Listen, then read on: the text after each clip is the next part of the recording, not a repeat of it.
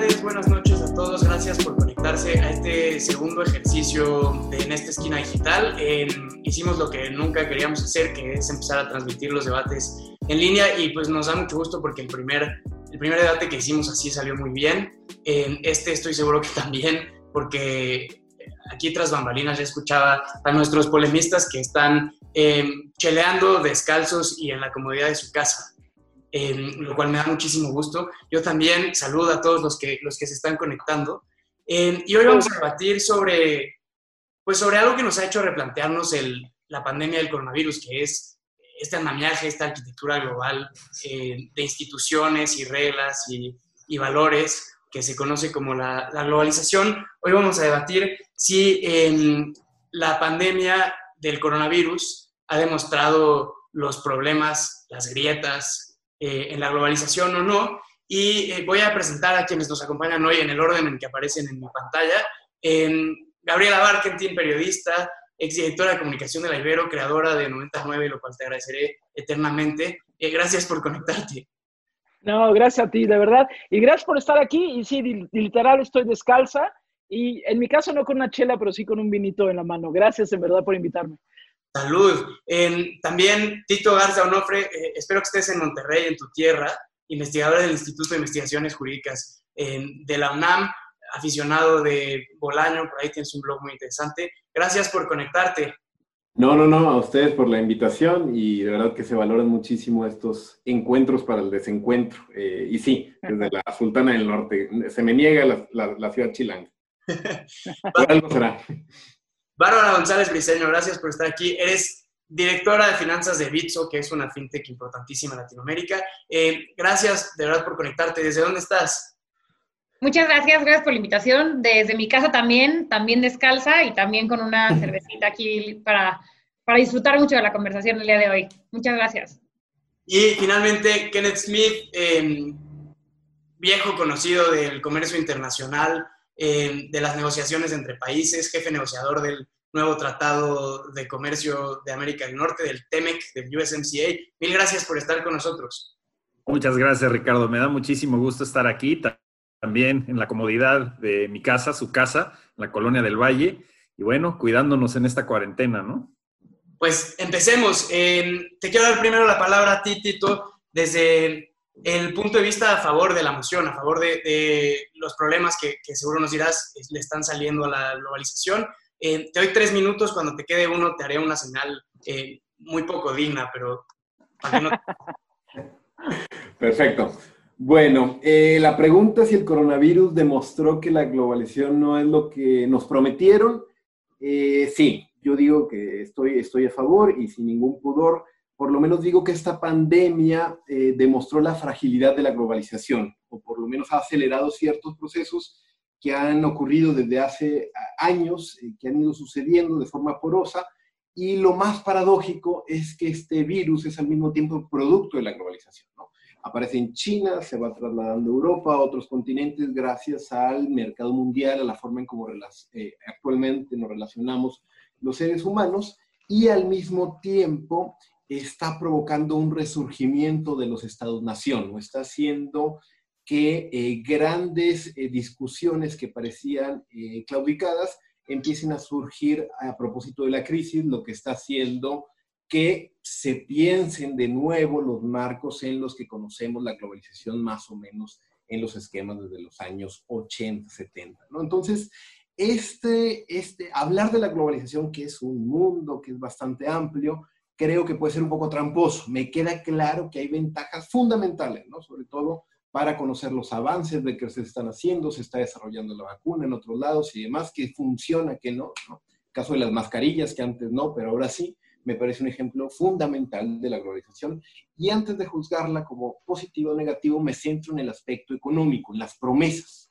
En las promesas, que es la parte que a mí más me parece interesante de la pregunta, en el sentido que la promesa sí parece que la faceta económica de la globalización es simplemente aquella historia de los ganadores contada por los ganadores, donde parecería que los ciudadanos dejan de ser ciudadanos para convertirse en clientes. Entonces, esta idea de privatización, esta idea de que el mercado, de la no regulación, de que cada vez tenemos que tener un estado diminuto, un estado que controle el flujo de libre mercado, que no pueda matizar entre ciertas coyunturas que se dan en materia económica, sinceramente creo que va generando eh, burocracias privadas antes que burocracias eh, públicas, ¿no? Que generan clientes, que no, que no generan ciudadanos. Entonces, la salud pública, la educación pública, todos estos grandes eh, aspectos, derechos, ¿no? Derechos propiamente en términos de abogados, se van desregulando, se van acotando y simplemente se van teniendo acceso para aquellas personas que lo pueden pagar, ¿no? Entonces, la omnipotencia de la economía ya parecería algo ideológico, ¿no? Nos han dicho que durante muchos años los gobiernos nacionales no podían decidir, ¿no? Que era el mercado, que las finanzas decidirían cuál debe ser el marco sobre ese en el cual se iban a regir los nuevos esquemas mundiales y tal parece que ahora está surgiendo ese fenómeno a partir del coronavirus. Eh, la desigualdad, sobre todo, que ha develado estas, esta, esta crisis, te hace dar cuenta que no todos tienen acceso a salud de la misma calidad, que no todos van a tener acceso a justicia de la misma forma en los que tienen los que tienen dinero y los que no tienen dinero, ¿no? Parecería, eh, me recuerda una frase, una frase del roto, ¿no? Si le dejamos eh, todo el poder al mercado, si le dejamos que el mercado decida, ¿no?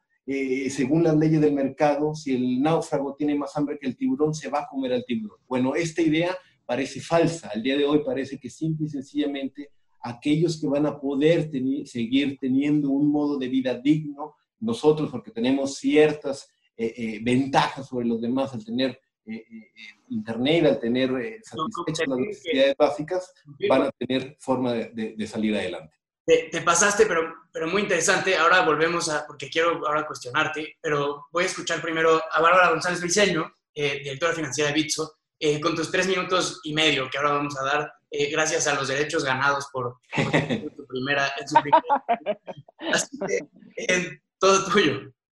Claro que sí, muchísimas gracias.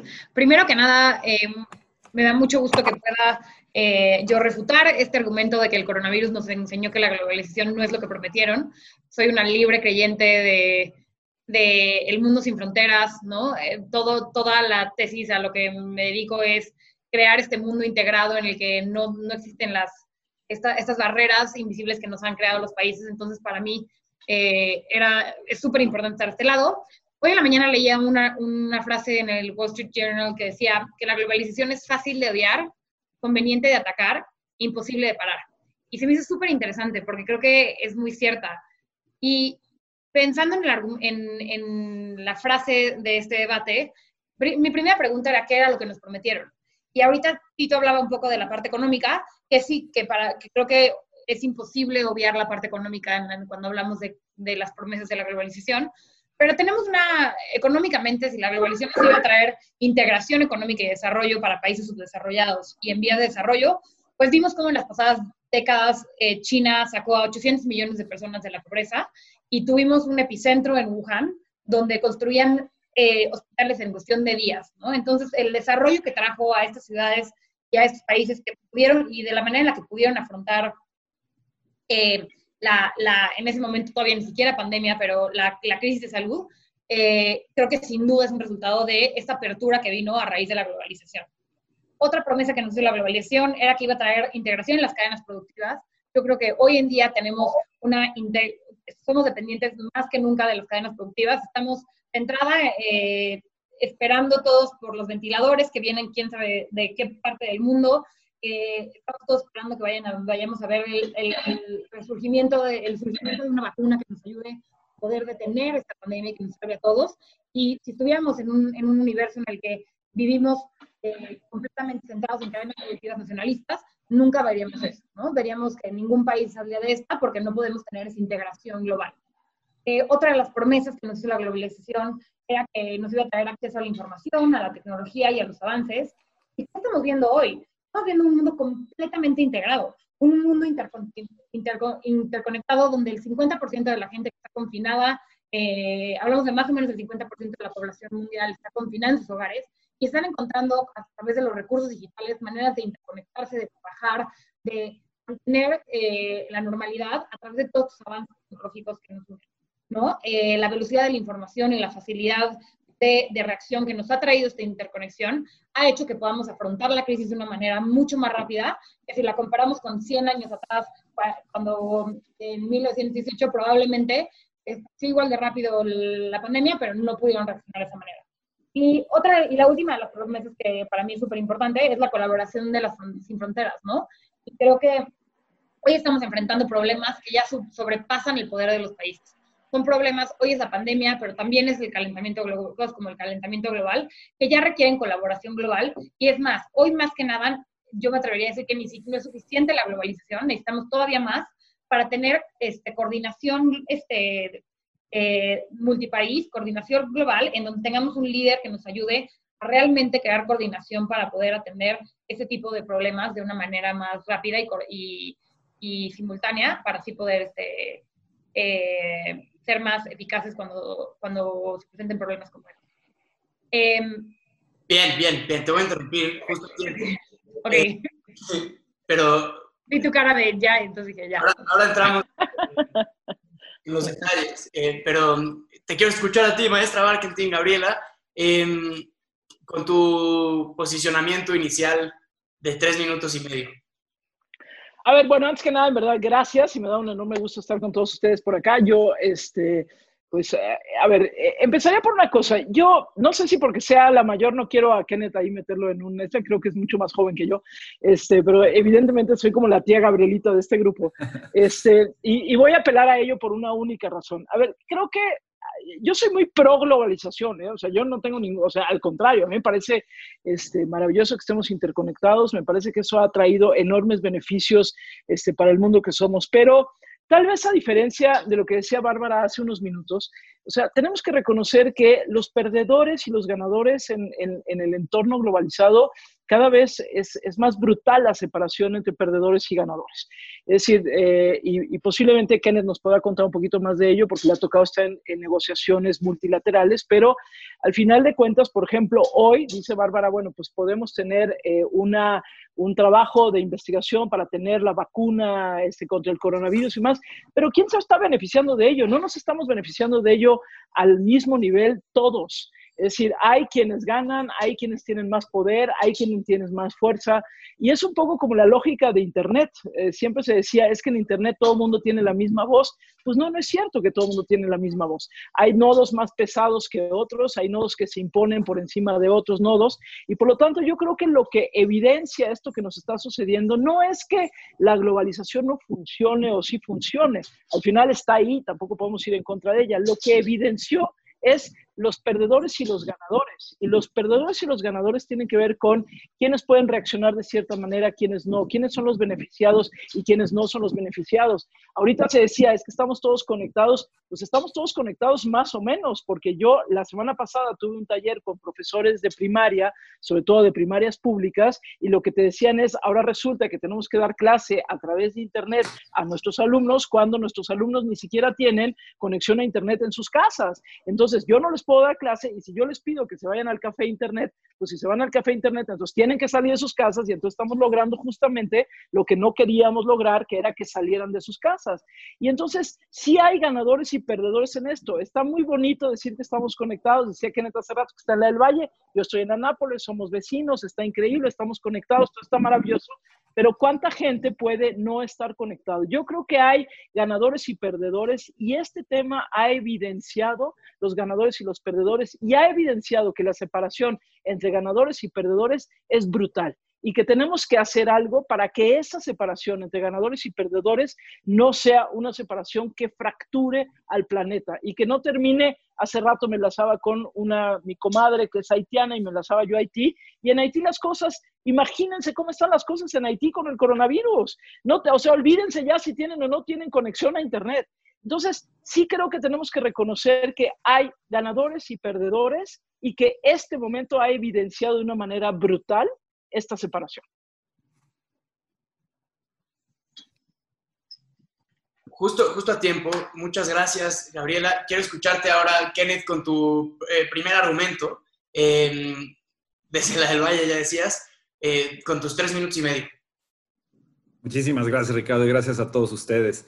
Mira, yo partiría del principio de definir la globalización como esta interdependencia entre las naciones, la interconexión entre países y culturas, que empieza de manera gradual en el siglo XX, a mediados del siglo XX, después de la posguerra, cuando los países tienen que replantearse la relación entre ellos mismos y de alguna manera reconstruir las economías mundiales. Es ahí donde empiezan estas instituciones, las famosas instituciones de Bretton Woods, este, el nuevo orden mundial se empieza a construir y es a partir de entonces donde empezamos a ver un movimiento donde, aunado al crecimiento del comercio entre los países en, en la época de la posguerra, se empieza a ampliar esta interconexión. Y con la revolución tecnológica que se da a partir de los años 80, el mundo se vuelve mucho más pequeño.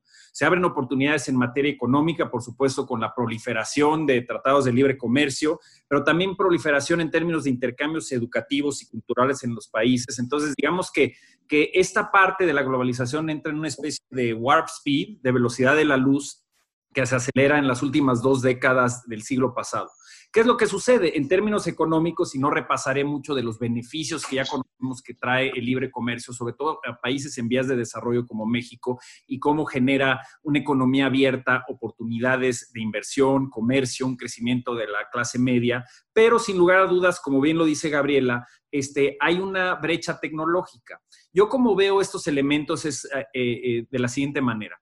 La globalización es una realidad y entonces depende de los países de cómo la aprovechemos. No es una opción decir me globalizo o no. El tratar de regresar al pasado, a una cerrazón, este, caemos en un falso debate donde eh, equiparamos a la globalización como con una especie de capitalismo desalmado, con una injusticia social, cuando no tiene que ser así. Sí se dan casos, definitivamente, pero si tú te das cuenta en la historia, los últimos dos siglos, los peores abusos en términos de, derechos humanos, de los trabajadores, etcétera, se dieron en situaciones donde los países eran países cerrados. O sea, en la revolución industrial, en la época de los libros como uh, Upton Sinclair de la jungla, con, donde describía los abusos de las plantas este, empacadoras de carne en Chicago, es, justamente a través de la globalización donde vemos una mayor conciencia social, donde a través de la interconexión empezamos a ver cómo viven otros pueblos y hay una especie de avance aspiracional hacia donde queremos llegar, porque ya nos empezamos a enterar de qué es lo que sucede en otras regiones del mundo.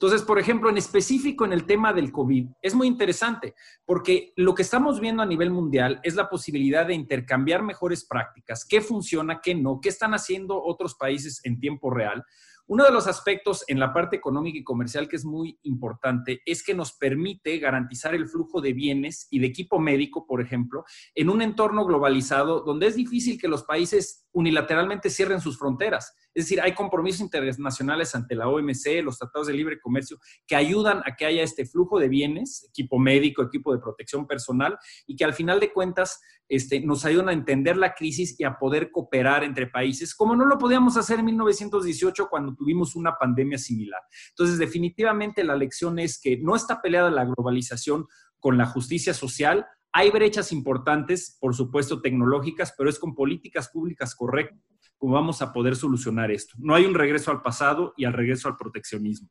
Bien, gracias, Kenneth. En esta eh, parte yo voy a tratar de hacerle huecos lo mejor posible a sus argumentos y a sus primeras eh, posiciones, pero pues voy a necesitar la ayuda de los cuatro. Entonces, eh, si quieren decir algo, comentar sobre lo que alguien más dijo por ahí, levanten la mano o hagan alguna señal poco digna, pero quiero empezar, quiero empezar contigo. Tito, ¿Qué opinas de la actuación de organizaciones supranacionales como la Organización Mundial de la Salud?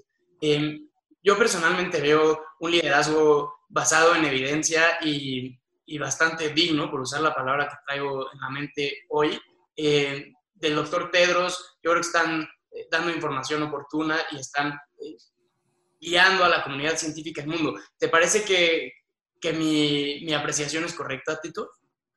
Eh, sí, la verdad que, que, sí, yo creo que eso tiene que quedar muy claro. Eh, eh, de acuerdo con, con, con Bárbara y con, y con, Kenneth, yo creo que este es uno de los puntos de, encuentro y que también lo, mencionó la profe Gabriela, es un proceso imposible de parar. O sea, es, es atractivo criticar y demás.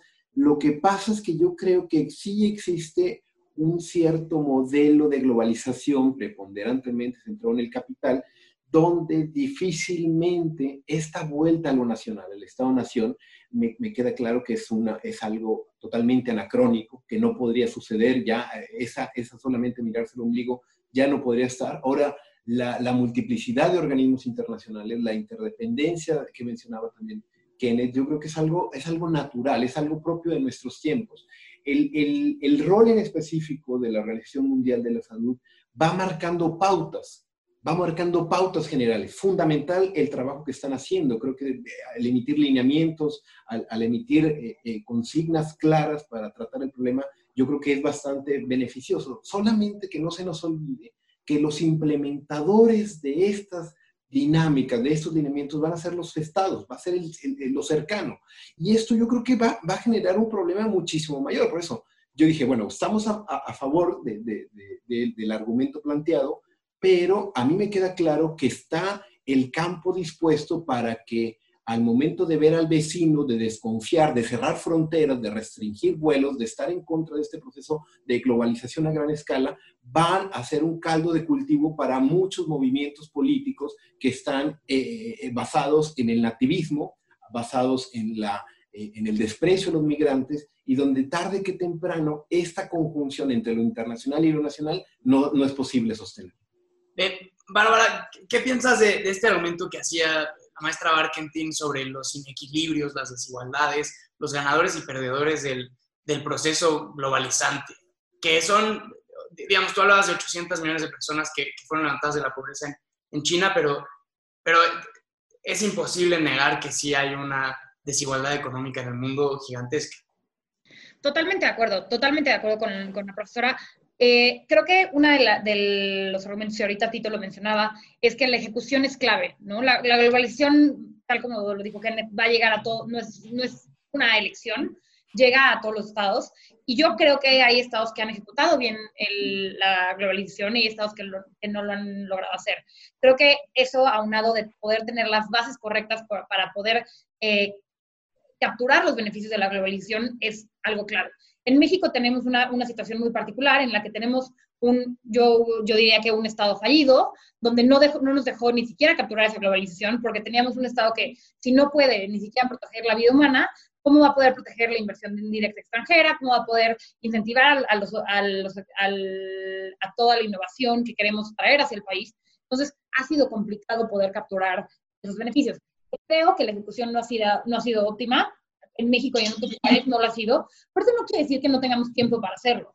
Ahorita para mí el tema de la crisis sin duda exacerba estas diferencias sociales en las que, que, bien mencionaba Gabriela y creo que sin duda somos muy privilegiados los pocos que tenemos acceso a estas tecnologías. Creo que los beneficios de la globalización sí es, sí es un beneficio de los ricos, ¿no? de la clase alta, de la clase que tiene acceso, ¿no? de la clase que tiene privilegios, pero eso no quiere decir que no sea el camino para lograr que, las clases bajas y medias puedan lograr y tenerlos, porque la alternativa no es mejor. La alternativa claramente no funciona y, para, y la manera de abrir, nosotros lo vemos mucho, o sea, yo soy una eh, parte de, de, de, de, lo que abogo, es que de la manera en la que podamos abrir las oportunidades a través de esta globalización para toda la, gente que, ha habido, que se ha visto segregada por el, por el las instituciones como funcionan hoy en día, es la única manera en la que vas a poder ayudarlos a crecer y a realmente encontrar este desarrollo. No, estoy totalmente de acuerdo que todavía no lo hemos logrado, pero creo que es el camino hacia dónde. Y ahorita se, nos se nos presenta una coyuntura importante en la que vamos a poder replantearnos y hacer este, una, una nueva iteración de lo que es globalización y poder este, refinar nuestra ejecución para, para realmente capturar todos estos beneficios. Gabriela, ¿crees que la salida de esta crisis eh, pase por la colaboración entre países? Es decir, eh, quizá los chinos inventan la, la, vacuna, los portugueses la replican mejor y, y los mexicanos la producimos de, mejor manera. Eh, ¿Crees que esa sería una forma de salvar la, la, crisis y de cruzar este mal capítulo con integración entre países?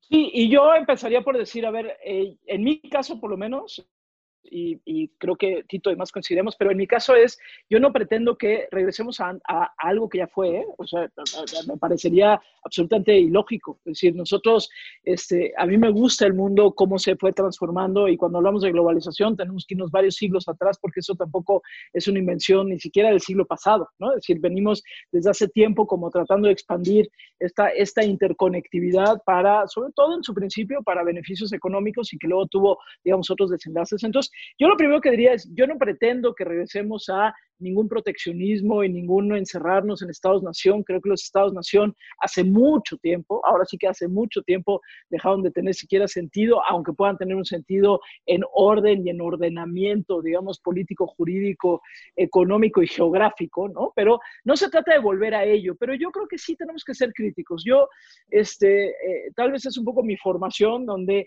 me encanta asumir lo nuevo, pero siempre con un pensamiento crítico detrás de aquello nuevo y pensar quiénes son los ganadores y quiénes son los perdedores. Yo sí creo, por ejemplo, algo fascinante de lo que está sucediendo ahorita es como el regreso en la apreciación del conocimiento. Leía yo por ahí un artículo de, Antonio Muñoz Molina hace poco en el periódico El País que decía, este es el regreso del conocimiento y me parece fascinante porque es cierto, es decir, hoy tienes a científicos de todo el mundo que están con sus conocimientos y con sus habilidades y con sus recursos, pues tratando de encontrar que si la vacuna, que si la no sé qué, que si se va a y que si se puede producir más barata acá. A mí me parece extraordinario. Es decir, a mí esa dinámica de interconectividad y de inteligencia distribuida me parece fascinante. Lo que yo en verdad creo que no podemos obviar es que hay ganadores y perdedores. Y la otra es que honestamente creo que este momento nos está urgiendo a tener nuevos conceptos. No podemos seguir pensando el mundo desde la misma narrativa que la venimos pensando. Es más, hablar de globalización, estamos hablando de una narrativa ya ni siquiera del siglo XX, del siglo XIX, y si me apuran un poquito para atrás. Creo que hoy necesitamos en verdad un nuevo marco conceptual que nos permita entender, por un lado, la multilateralidad, que es fundamental, la cooperación, que es fundamental, pero también las identidades que también necesitan tener una atención, las desigualdades, y necesitamos también entender que hay velocidades diferentes. Algunos estamos conectados, otros no están conectados. Algunos están entendiendo beneficios a partir de cierto conocimiento y otros no.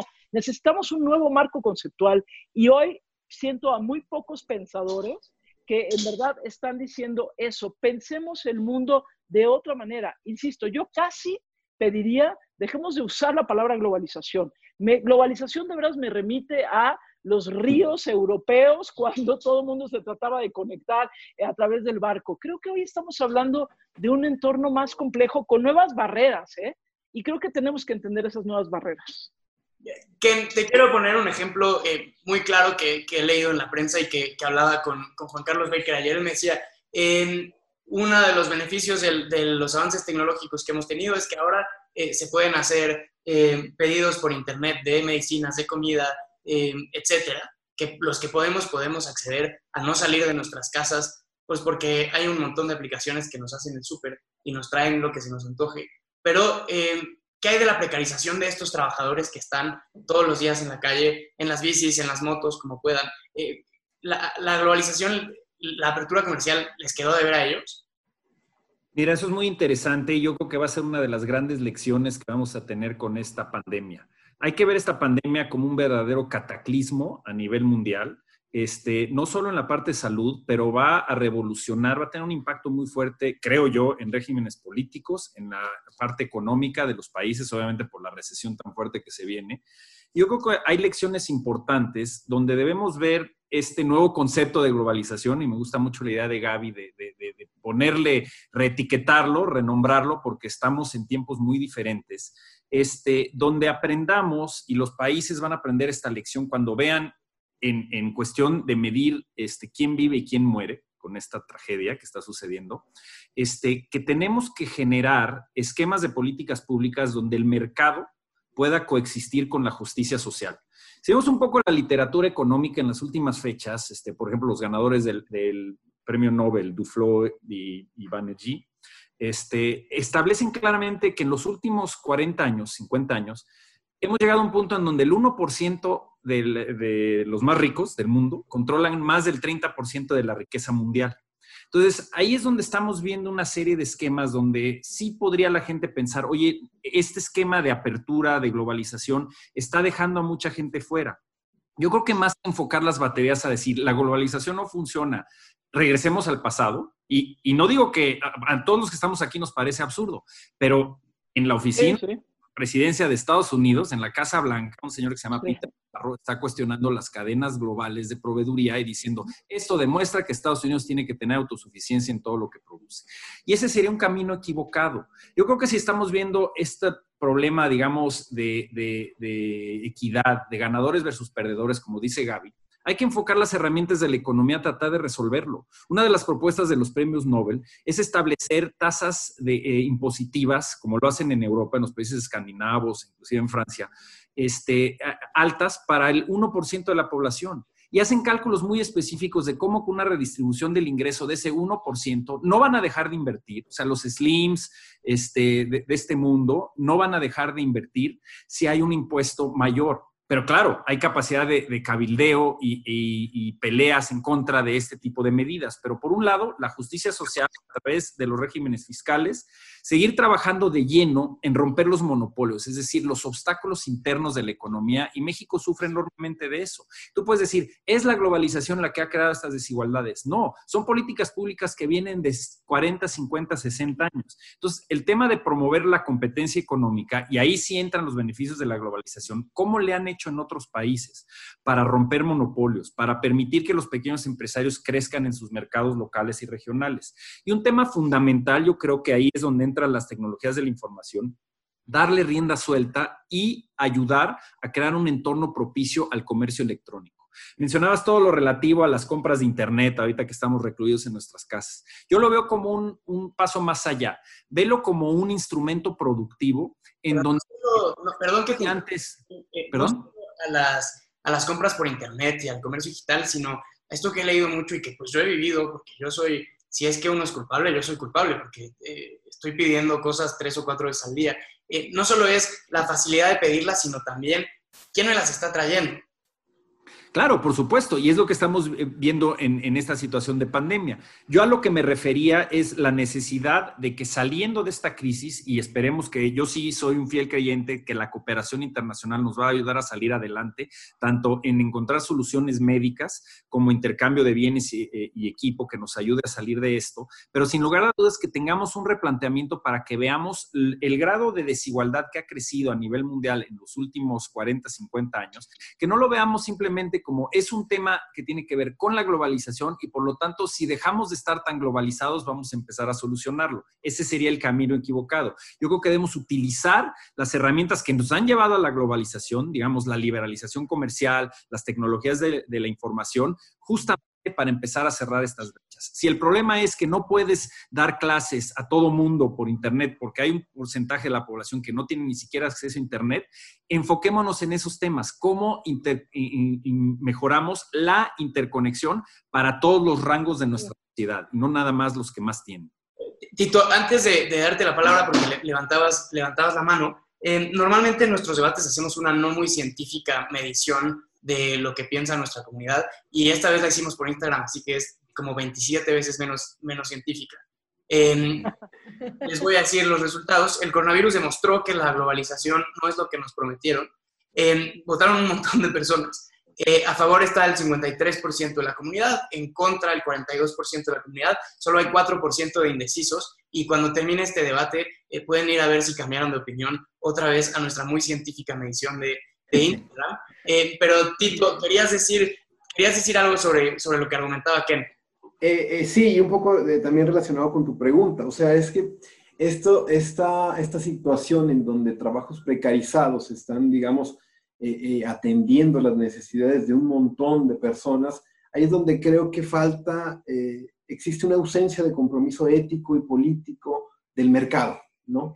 Eh, yo sí creo que estas eh, son nuevas formas bastante sutiles y sofisticadas de esclavitud, ¿no? Eh, es, un, es, un, trabajo precarizado, mal pagado, en donde muchas veces se pone en entredicho la propia vida de las personas y donde parecería que solamente con las nuevas tecnologías, con la despersonalización, este incluso de, de, poder hacer favores a través de, de, aplicaciones, de que alguien te haga la fila de, de pagar un recibo, estas cosas, ahí es donde yo sí creo, quizá ahí no, no estaría del todo de acuerdo, en donde eh, eh, es necesaria marcos regulatorios claros y no permitir la, sola, el, solo, el solo fluir del mercado, porque si lo dejamos al, propio mercado, claramente cada vez la pirámide o digamos la, la, forma en donde va a haber un abismo entre lo, donde unos trabajan para otros, cada vez va a ser mucho más, mucho más precario.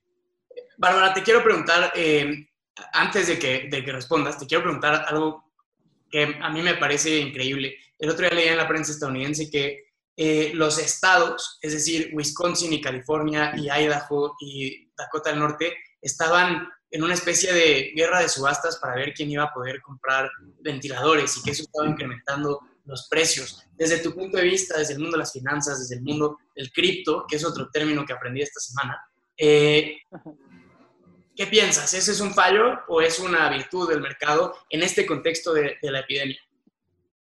Híjole, qué, buena pregunta. Normalmente te, diría que soy yo una persona más libertaria y digo que debería de, de, dejarse eh, ese tipo de, de situaciones al, libre mercado, pero creo que en, en temas de, salud y como la crisis que estamos viviendo, yo sí creo que debería de haber intervención eh, gubernamental en la cual regulas ¿no? el acceso a, a, a, los suministros de salud, porque si no, entonces tú estás propiciando esta desigualdad y siempre los beneficiados van a ser los que puedan pagarlo, ¿no? Entonces tienes, en, por ejemplo, en California tienes una población enorme, de hecho en California está la segunda población de mexicanos más grande, eh, está en California, y que son eh, todos los trabajadores que, de bajos recursos, una gran importancia de bajos recursos, y entonces los expones a no poder tener acceso a estos recursos de, salud. Entonces, ahí sí la verdad estoy en contra, aunque te debo decir que soy más de libre mercado, pero en temas de,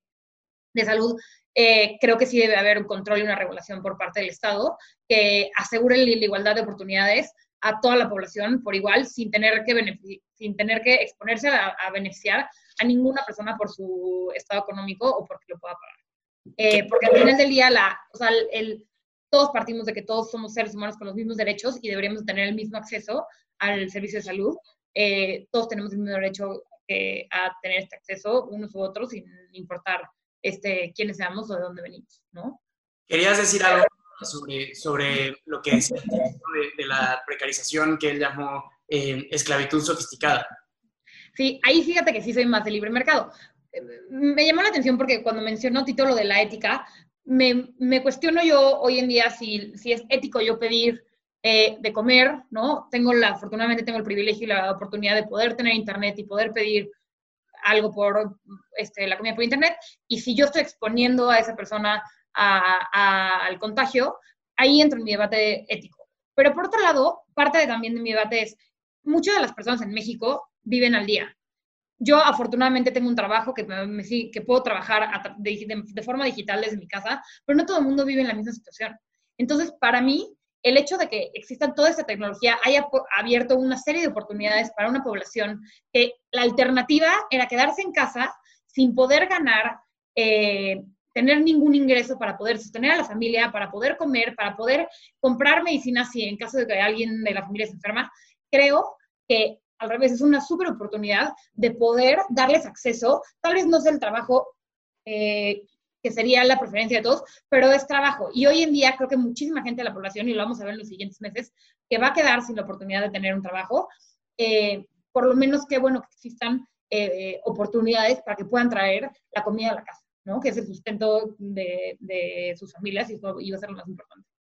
Ken, antes de, darle la palabra a la maestra marketing de este tema, porque quiero escuchar lo que piensas, Gabriela, Ken, estás eh, haciendo la, muy poco digna señal que hemos instalado. Sí, mira, este, muchas gracias. Era para complementar lo que decía Bárbara, por ejemplo, y lo que decía Tito. Yo creo que aquí un buen ejemplo de qué se podría haber hecho o qué se puede hacer todavía. Por ejemplo, hablaba de regulación para que estos, este tipo de empleo precarizado tenga más seguridad. Este, por ejemplo, no permitir, como bien decía Bárbara, que haya gente que vive al día, que pueda este, llevar a cabo este tipo de trabajo, pero que el gobierno o la empresa privada, el sector privado, contribuya a fondos, por ejemplo, para garantizar que cada trabajador de Rappi o de Corner Shop, etcétera, tenga su equipo de protección personal. Es decir, sus máscaras, este, protección y lineamientos claros que ya deberían estar en vigor. Por eso digo que el futuro de, la, de, de, lo que pase después de esta crisis va a ser muy importante en términos regulatorios, que haya medidas de seguridad este, ya existentes en este tipo de trabajos. Es decir, de esa manera permites que haya empleo, permite que haya servicios para la gente que los puede pedir por Internet y al mismo tiempo gar garantizas la seguridad de los trabajadores. Porque como estamos hoy en día, el principio del mercado funciona bien en darle empleo a, a la gente que más lo necesita en este momento, pero no hay las condiciones regulatorias, es decir, esa justicia social donde a través de una regulación y proveeduría de equipo de protección puedas garantizar la seguridad de este tipo de trabajadores. Ahí yo creo que hay un espacio para mejorar la regulación y la intervención del gobierno sin prohibir este tipo de empleo, pero garantizando su seguridad. Bien, eh, Gabriela.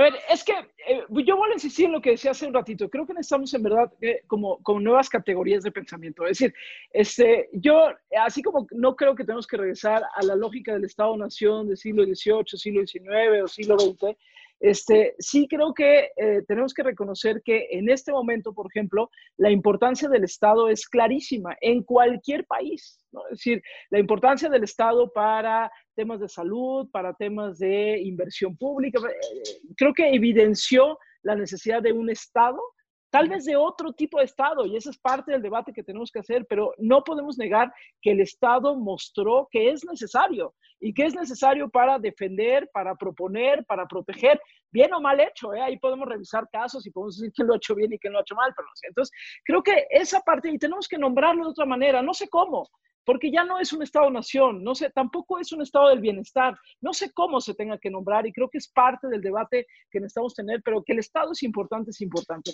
Mm. Y hace, cuando iban a hacer las elecciones del 18, eh, tuve la oportunidad de participar en una investigación que se hizo a nivel nacional sobre cuáles eran como los grandes temores de, la, de los mexicanos eh, en ese momento previo a la elección. Fue una investigación que se llevó a cabo durante varios meses y me llamó muchísimo la atención algo que casi no salió en ninguno de los programas y en ninguno de los, de, los, de los debates formales o informales, y era que la principal preocupación sí tenía que ver con inseguridad y con no sé qué, pero el tema más importante tenía que ver con precariedad laboral. O sea, la gente lo que más teme es la precariedad laboral.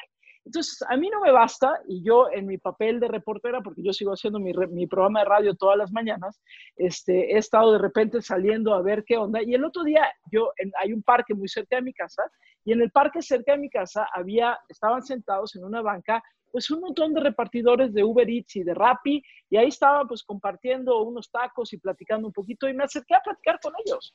Y entonces la pregunta no es, oye, es que quiero una, quiero una mascarilla y quiero, no, es que la pregunta es, no, casi no tienen chamba, no tienen ningún tipo de protección laboral. Olvídate ya si tienen una mascarilla y tienen guantes y tienen, no, no, es protección laboral. Hay una fragilidad absoluta del trabajo, hay una precariedad laboral brutal que esa es la que creo que tenemos que poner sobre la mesa. Es decir, seguimos pensando, y eso es un poco lo que le pasa a nuestro gobierno, seguimos pensando en los muy ricos y los muy pobres. Es cierto, esos siguen existiendo, pero en el Inter hay una serie de grupos en donde nosotros también tenemos que voltear a ver y ver cómo los vamos a nombrar.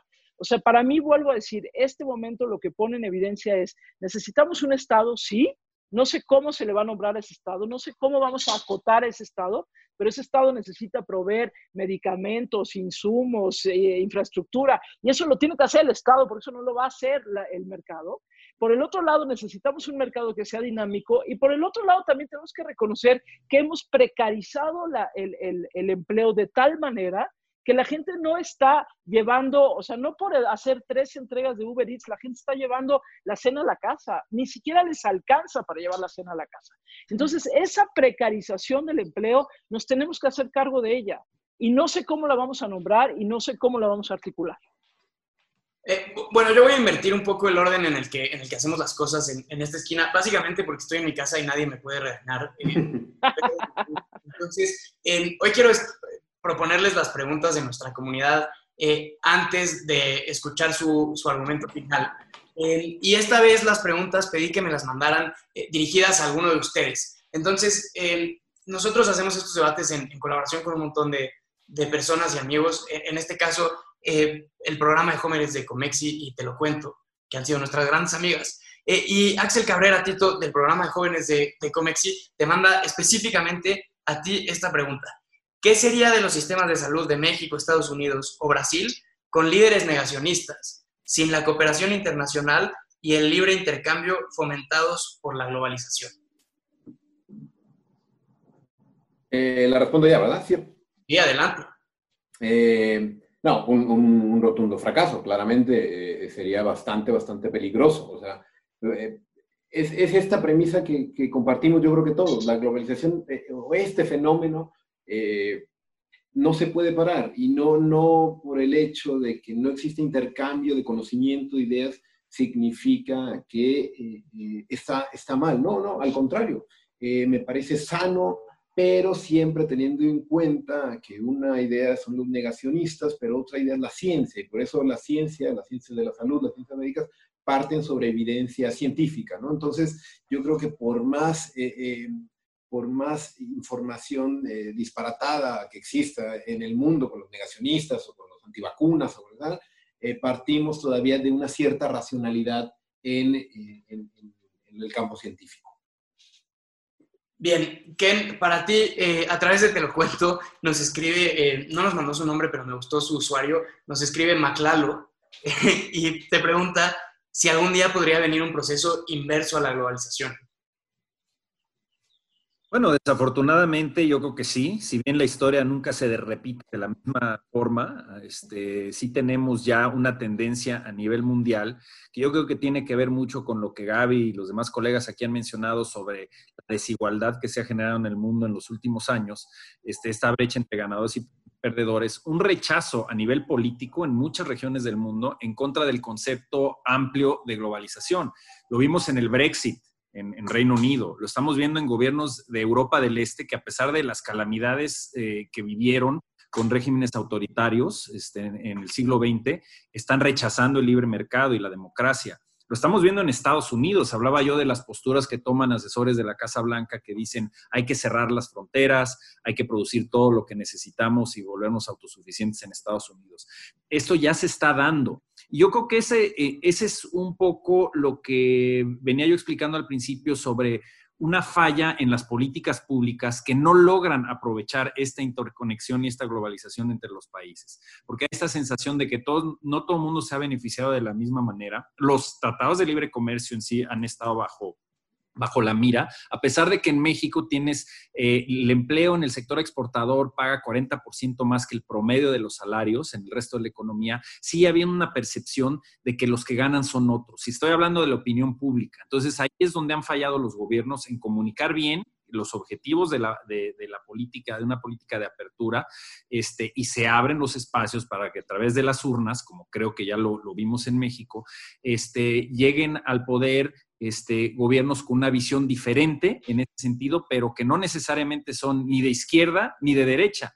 Este, eh, estamos viendo una situación en la que en México hoy en día hay un gran debate entre si el gobierno va a ser capaz de apoyar el empleo eh, porque hay esta este falso eh, percepción de que es empresarios versus el pueblo.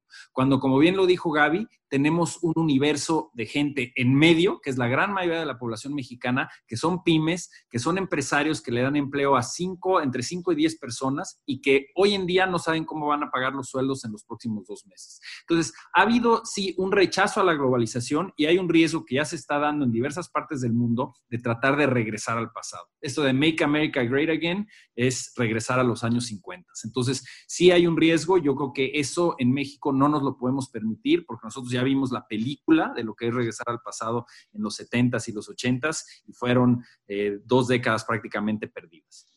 A mí me gustaban eh, las gorras que decían Make America Mexico Again.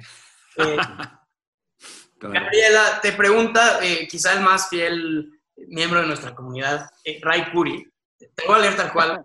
Eh, dice, los gobiernos nacionales han quedado rebasados ante amenazas globales. ¿Qué opinas de quitar autonomía nacional a cambio de una directriz mundial que responda ante los grandes peligros de la humanidad como esta pandemia o el calentamiento global?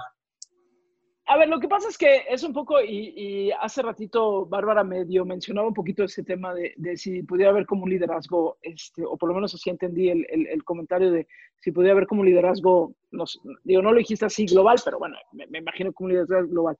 Y, y, me suena un poquito a Star Wars, ¿no? Me suena un poquito como a, a ver, hay, hay como una, hay, hay, como una entidad que gobierna este, al universo. Este, a ver, seamos como muy honestos, al final tenemos la Organización Mundial de la Salud, la Organización de las Naciones Unidas, y pues eh, digo, así como que gobiernen, gobiernen, gobiernen, pues tampoco gobiernan mucho. Digo, ponen una serie de lineamientos, la Organización Mundial de la Salud, ahí ha estado este pobre hombre este, machacando todos los días y diciendo de cuídense, guárdense, hagan, va, va, va. Y ahora ya Trump lo acusó de ser pro-chino y los de acá lo acusan de no sé qué. Y entonces, a ver, yo, yo, yo no estoy tan segura de que necesitemos como una autoridad global, o sea, única, digamos, como un, una, un, un, gran mastermind, ¿no? Como una mente maestra que gobierne al mundo. Eso yo no lo creo.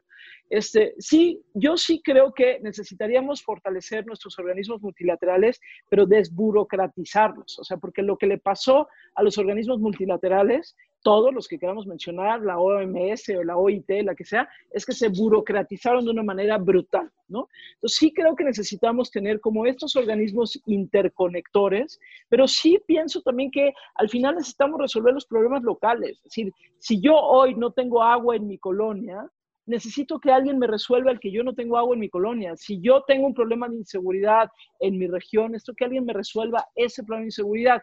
Y si yo necesito interconectar a los países para que se pongan de acuerdo, para que con una chingada vez, ya que estamos, no estamos al aire, sino estamos en digital, lo puedo decir, una chingada vez se pongan de acuerdo para ver si nos vamos a guardar, nos vamos a guardar, si vamos a usar mascarilla, nos vamos... Bueno, creo que sí necesitamos como estas capas de gobernabilidad. No creo en una sola, porque a mí me preocuparía pensar en que alguien, como una mente maestra, ¿no? O sea, ahora sí que Pinky cerebro, este, que alguien pueda como resolvernos el mundo. Yo sí creo que necesitamos, es más, esto nos va a llevar a una un redescubrimiento de la importancia de lo local. O sea, hoy vamos a necesitar mucho más, por ejemplo, en periodismo, y eso lo hemos platicado en otros momentos, es hablar del periodismo local, contar las historias locales, lo que está pasando en mi cuadra, no solamente lo que está pasando en esas grandes historias. Entonces, creo que más bien estamos en un momento de redescubrir la importancia de las capas, que incluye sin duda tomas de decisiones globales, pero yo sí no quiero a un personaje que gobierne el mundo, porque qué tal que es un personaje súper chido y que me encanta, y qué tal que es un Trump o un Bolsonaro. O sea, la verdad es que creo que ahí también tenemos que ser como muy cuidadosos y más bien pensar en una, una distribución de la inteligencia y no una concentración de la misma. Eh, Bárbara, esta pregunta es para ti, llegó a través de Te lo cuento y es de, no, no tiene tan buen nombre como, como Maclalo, pero es de arroba Artemio P. Eh, y dice, ¿cómo conciliar eh, la actividad económica que necesita el capitalismo con las medidas de aislamiento social que necesita eh, las organizaciones y las autoridades de salud para evitar la propagación del, virus? Híjole, creo que, creo que de entrada ni siquiera es una opcionalidad, ¿no? Creo que estamos en el incorrecto debate de que o tenemos que priorizar la economía y el desarrollo este, económico de los países o tenemos que priorizar el, el, la crisis de salud. Y yo creo que más bien primero tenemos que contener el tema de salud y después eh, irnos directamente al, a, a, ver cómo vamos a poder reactivar la economía. O sea, el capitalismo no, que tenemos en el país hoy en día, pues claramente nos, se, va a frenar porque vamos a, estamos apagando muchísima industria, vamos a ver una desaceleración económica importante en, en, en, no solo en México, sino en el mundo. Eh, pero también va a ser como que la apertura de nuevas oportunidades para poder generar eh, nuevos, nuevos agentes económicos que nos ayuden a salir de esta y una reactivación económica cuando, cuando salgamos del confinamiento. Em, creo que sin duda eh, el tema de lo que necesita el sistema de salud hoy en día, en, particularmente en México, eh, no tenemos infraestructura adecuada por, para cuando esto suceda y, y, menos en una situación en la que con una desaceleración económica donde las familias están más expuestas y la gente tiene menos recursos para poder protegerse del, de, del, del contagio, entonces todavía vamos a ver una saturación mayor de los temas de salud y por ende un quiebre más grande. Eh, no sé si respondo tu pregunta con eso. Sí, sí la respondo. Y, respondes la pregunta de este buen hombre Artemio que, que nos la manda a través de Te lo cuento. Em, ahora sí, llegamos a la parte final porque eh, les prometimos que iba a durar una hora y me estoy pasando un poco. Em, en orden inverso de cómo empezamos, quisiera escuchar nada más eh, un minuto em, de un último llamado al voto, ¿no? Digamos, eh, un minuto de, de, reafirmar sus, sus posicionamientos a favor y en contra de esta moción que es el coronavirus demostró que la globalización no es lo que nos prometieron. Em, y empiezo contigo, Ken, con tu minuto y voy a ser súper estricto. Te lo voy a proyectar. Perfecto, muchísimas gracias. Es muy sencillo, mira, la globalización está aquí para quedarse y depende de todos nosotros como ciudadanos y como estados qué es lo que vamos a hacer para aprovecharla. Yo creo que con el COVID hay la gran oportunidad de que aprovechemos todos los mecanismos de conexión que tenemos entre los países, eh, la Organización Mundial de la Salud, la Organización Mundial de Comercio, las tecnologías de la información para adoptar las mejores prácticas a nivel mundial y demostrar que es gracias a la globalización y a la capacidad de cooperación entre los países, que no vamos a tener el mismo número de muertes o la tragedia que sucedió con eh, la pandemia en 1918. Y a partir de ahí, que construyamos un mundo con base en la interconexión entre los países y una mayor cooperación y más justicia social. Buenísimo, hasta con tiempo de sobra.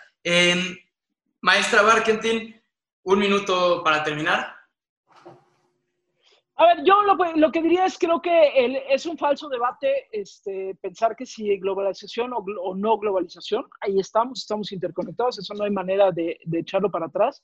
Sí creo que lo que hizo el coronavirus y COVID-19 es no eh, mostrar lo que está mal, sino evidenciar las costuras, las costuras que ya veníamos viendo desde hace mucho tiempo, las costuras que tienen que ver con negociaciones complicadas para tratados multilaterales, lo que tiene que ver con desigualdades, lo que tiene que ver con la importancia del Estado, también del libre mercado, lo que tiene que ver con eso que decía yo hace rato, precarización del trabajo, etcétera.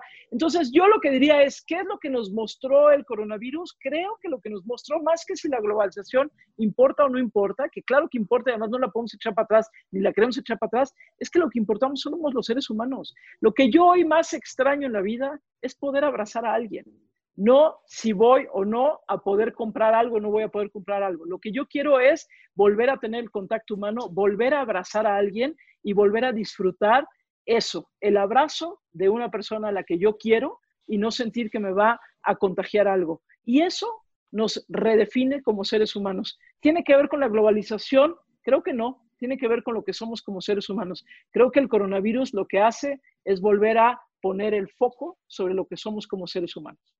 Bien, un mensaje de esperanza usando los segundos que le sobraron a Ken, eh, integración económica y temporal en, este debate.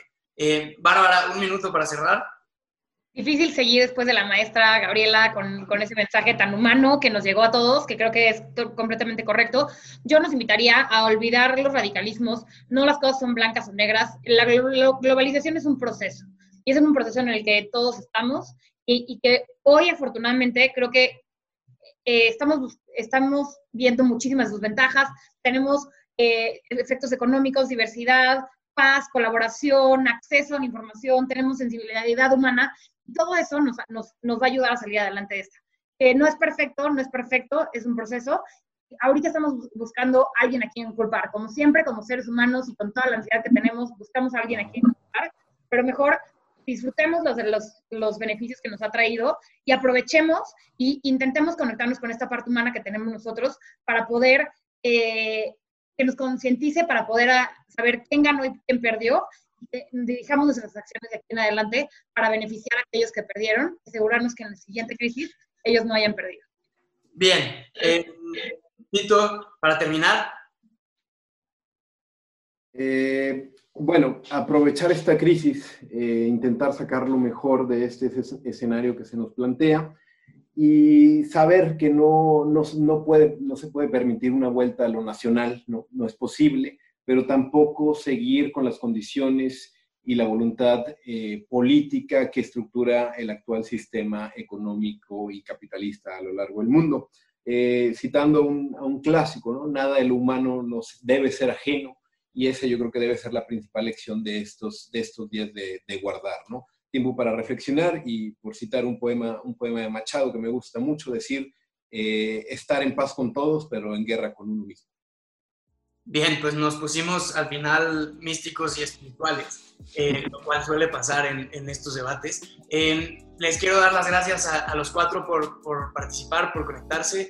le quiero dar las gracias a todos los que se conectaron a, a, ver. Pueden ir a nuestro Instagram para ver si cambiaron de opinión o no en nuestra muy científica y estadísticamente intachable medición.